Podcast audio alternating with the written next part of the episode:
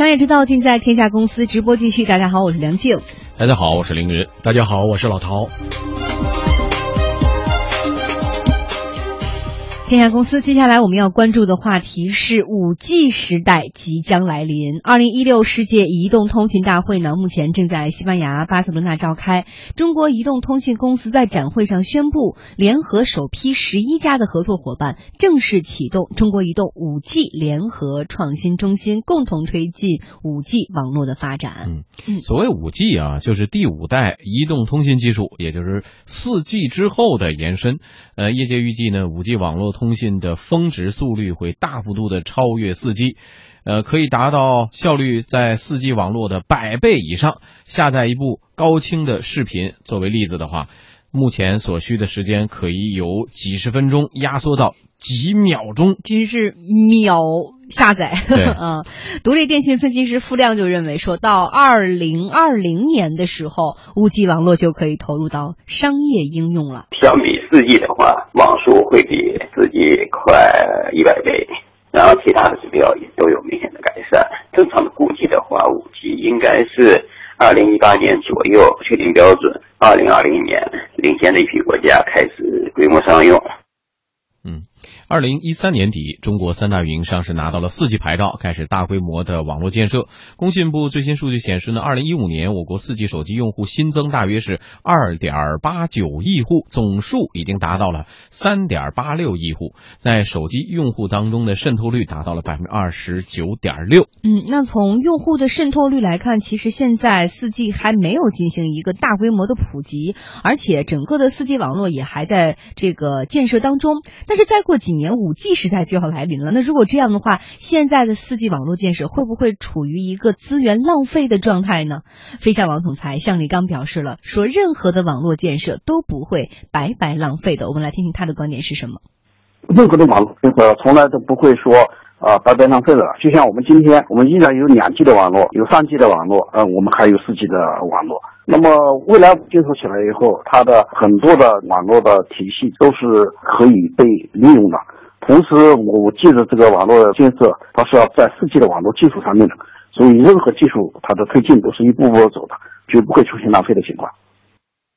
独立电信分析师付亮就表示呢，和四 G 一样，五 G 技术的普及也会有一个过程，不会一蹴而就。而四 G 时代的一部分设备也可以在五 G 时代继续沿用。这个就是通信技术之间，并不是说是完全替代的，它有一部分技术，也有一部分设备，它还是可以沿用到下一个技术标准。所以说，它会有一部分技术会应用下去。呃，另外一个就是，即使五 G 标准发放，它也不是说是一天所有的用户全都变成五 G。就和我们现在，虽然我们的四 G 已经发放了，现在是两年多了，但实际上我们还有将近一半的用户还是二 G 用户，就是用户过渡是一个比较长的时间。嗯，这种通信的发展，我们我觉得大家应该是会有一个非常直观的感受。你想，我们在前几年二 G、三 G 时代的时候，用手机基本就是一个普通的通话的一个功能。一旦四 G 时代来临，这个手机可以帮你完成很多的事情，上网购物、上网沟通，反正只要是哪怕没有网络，你用四 G 也可以轻轻松松的完成你所有跟世界的对接。而到了五 G，我之前看到一句话特别逗，他说三 G、四 G 是为人类设计的，而五 G 是为万物设计的。你一旦进入这个五 G 网络，你跟万物的连接都会迅速加快。比如说我们之前提到的什么智慧城市啊，什么智能交通啊，以前这个这个，比如说这个汽车、无人车一直不能开，为什么？你网络不够呀。以后如果开通网，以这个五 G 的世界以后，无人驾驶汽车就有可能形成了一个未来的发展的趋势。大大街小街上跑的很多，你以前想都想象不到的一个事情，发展非常的迅速。对，嗯实际上五 G 所带来的这种变化，确实是让大家非常兴奋。嗯因为四 G 所带来的变化，其实是一个下载速度更快的一个过程嗯，而五 G 带来的是整个时代进入到了一个互联网时代。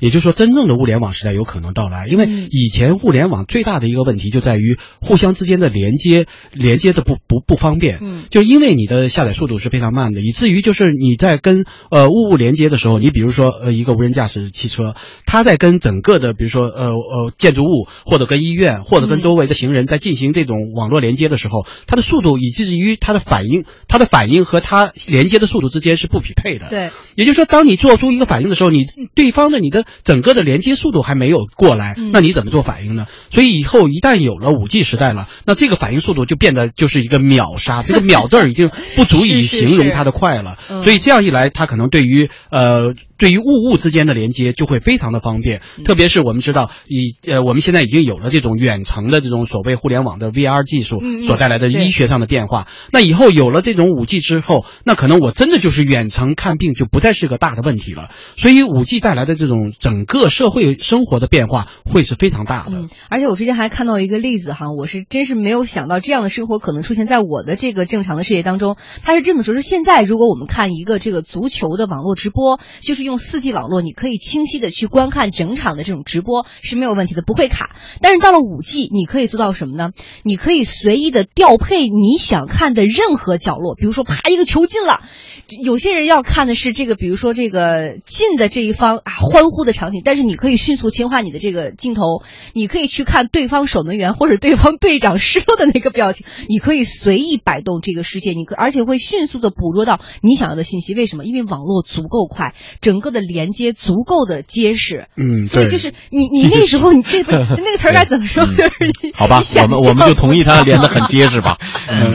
这个词儿可能用的不太准确嗯，但就是说，你那个时候你想看的，真的就是你想看什么，你就能得到什么，而且是瞬瞬间的就得到。对，嗯因为以前因为受制于带宽，所以你在设置，比如说摄像头或者设置这些网络的布布线的时候，嗯你会觉得因为带宽不够，你多布一个线或者你多一个摄像头，它占用带宽的这种比例就会相对高一点，嗯那么就会分担你的这个流量。但如果有了五 G，有了这么快的速度，因为我们现在看到说比四 G 五 G 要比四 G 大概快一百倍，嗯也就四 G 我们知道已经很快了，大概一秒。我们知道以前说家里 WiFi 很快，有五十兆，哦，四 G 可能能达到将近一百兆。但是如果有五 G 的话，它是一个 G 甚至四个 G，一个 G 到四个 G 之间。那这样一来，那就不存在说我会占用你的这种网络网络资源的问题了。也就像刚才那个梁姐你说的，嗯说以前我们可能只有只能设这么几个摄像头，嗯盯着某几个局部，但以后有了武器之后，我我可以我可以设无数的摄像头，对因为这样一来，他并不会担忧你说我设置设立了不同的摄像头之后，我会分担流量。嗯那这样一来，我看的这种角度会越来越多。嗯当然这还取决于说我要设了这个摄像头，你才能调我用。了一个我要奇怪的没设词啊，就是这个网络搭搭搭建的连接很结结实很结实，很结实。对呃，我就担心唯 一的一件事情，你看，我们知道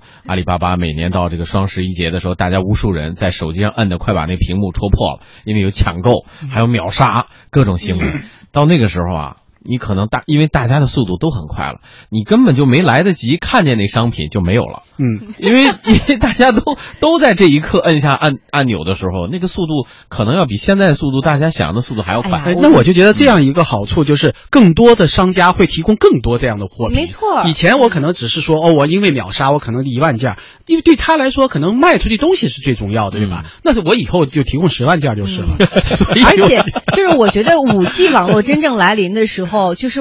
它已经提供的服务是我们目前可能想象不到的那种丰富程度、那种快捷嗯确实可能有很多层面上会嗯改变很多的那个根本性的东西会改变。嗯我们就在想，如果说真的像大家设想的这个五 G 成熟之后，呃，智能汽车或者无人驾驶汽车那么嗯。发达的情况，我们可能真的以后不需要自己再买汽车了，啊。私家车的概念可能就由此改变了。嗯。你你出去的时候点击一下手机，你出去门口就有一辆车可以供你使嗯。用，你就到达目的地下车就行了。而且我们说办公环境也会出现巨大的变化。以前我们说 SOHO 说在家办公，嗯以后你可以随时随地的全球办公智慧办公呃智慧办公，动而且所有的东西都是连接在一起的。比如说你要做一个 PPT，然后做完以后发到谁，呃，然后发给他之后，自动的他就可以演示。那这样一来，就整个它的这个变化就完全不一样。而且如果你带上一个 VR，你带上一个头盔，可能你就。大家就坐在一起在讨论一个具体的项目，对而这个项目可以通过不停的通过这种实物的方式展现在每一个不同的人面前。那这样一来，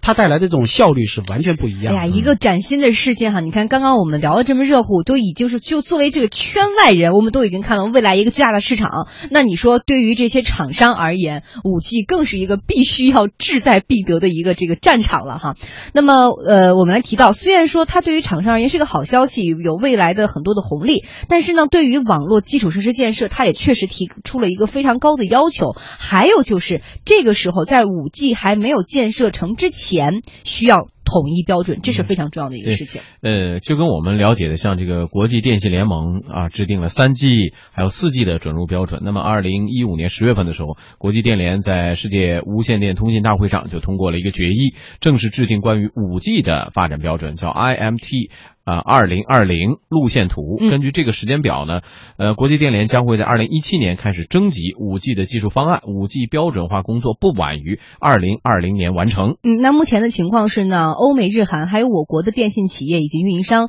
已经开始展开五 G 前期的研究和试验工作了，而相关的五 G 网络标准呢，也正在协商制定当中。嗯，对于即将到来的这个五 G 时代啊，中国企业其实已经有了比较强的话语权了。华为和中兴都在本届世界移动通信大会上展示了他们从四 G 向五 G 过渡的方案。那么，独立电信分析师付亮就表示，在五 G 时代，中国企业将会有强大的影响力。现在，主要的国家和相关的这种公司，像华为、中兴，包括国产爱立信、高通等，都在积极的推进这个标准的确定。而且，在标准制定过程中间，各厂家也希望自己拥有更多的话语权，这样在将来商用的时候，它就可以获得更多的利益。在之前像二 G、三 G 的时候，我们国家的发展发言权是比较弱的。然后随着四 G、五 G 的发展，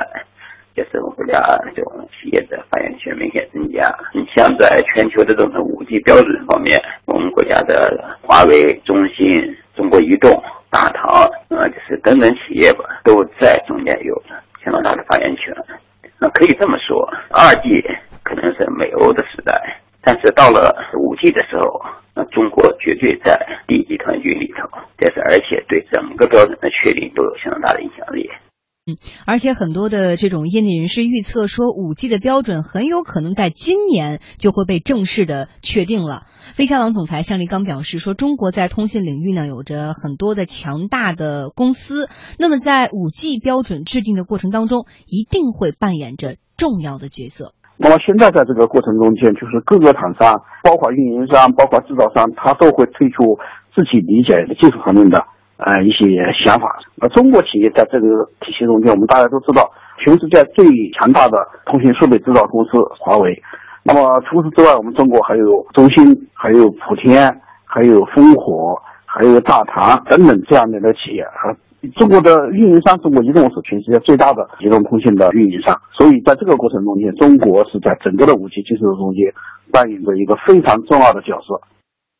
刚刚我们一直在说，你有话语权，你在未来才能够参与制定标准，并且会有更大的利益。听上去有点抽象，老唐能不能给我们就是呃比较形象的解释一下，到底意味着什么，会改变什么？嗯，我举个我举个比较具体的例子，大家以前记得我们有一个这个 VCD 的时候，我们每一台 VCD 可能大概只卖十五个美元或者二十个美元，但其中两个美元是要支付这个呃这个芯片的供应商，嗯，就是它是专利费，就是我要解。码我就必须要用这个芯片，所以我要用这个芯片，我就要向芯片的拥有者提供一些专利费。那你你可能才卖十五到二十个美元一台机器，但是你两美元就要交给他的一个呃专利费，就要交两美元。那么现在手机二 G 的时代也是同样如此。大家还记得我们以前用的是欧版的欧洲的这个这个手机的数码格式。那么在你每制造一台手机，你都要向这个手机的这种芯片提供商支付这种专利费用。那这样一来，你的这利润就被别人就。坐在那儿收钱就行了，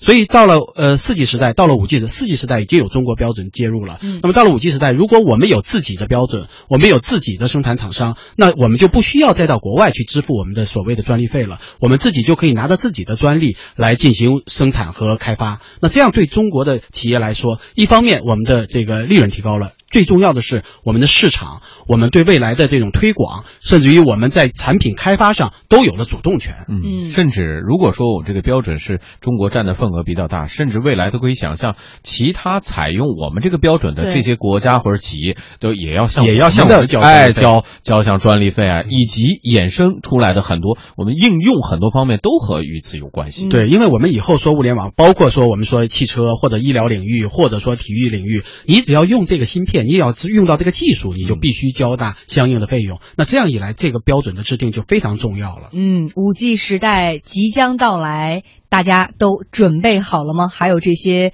中国的公司们，我们期待你们能够最终啊，给我们有一个非常好的成绩的展现。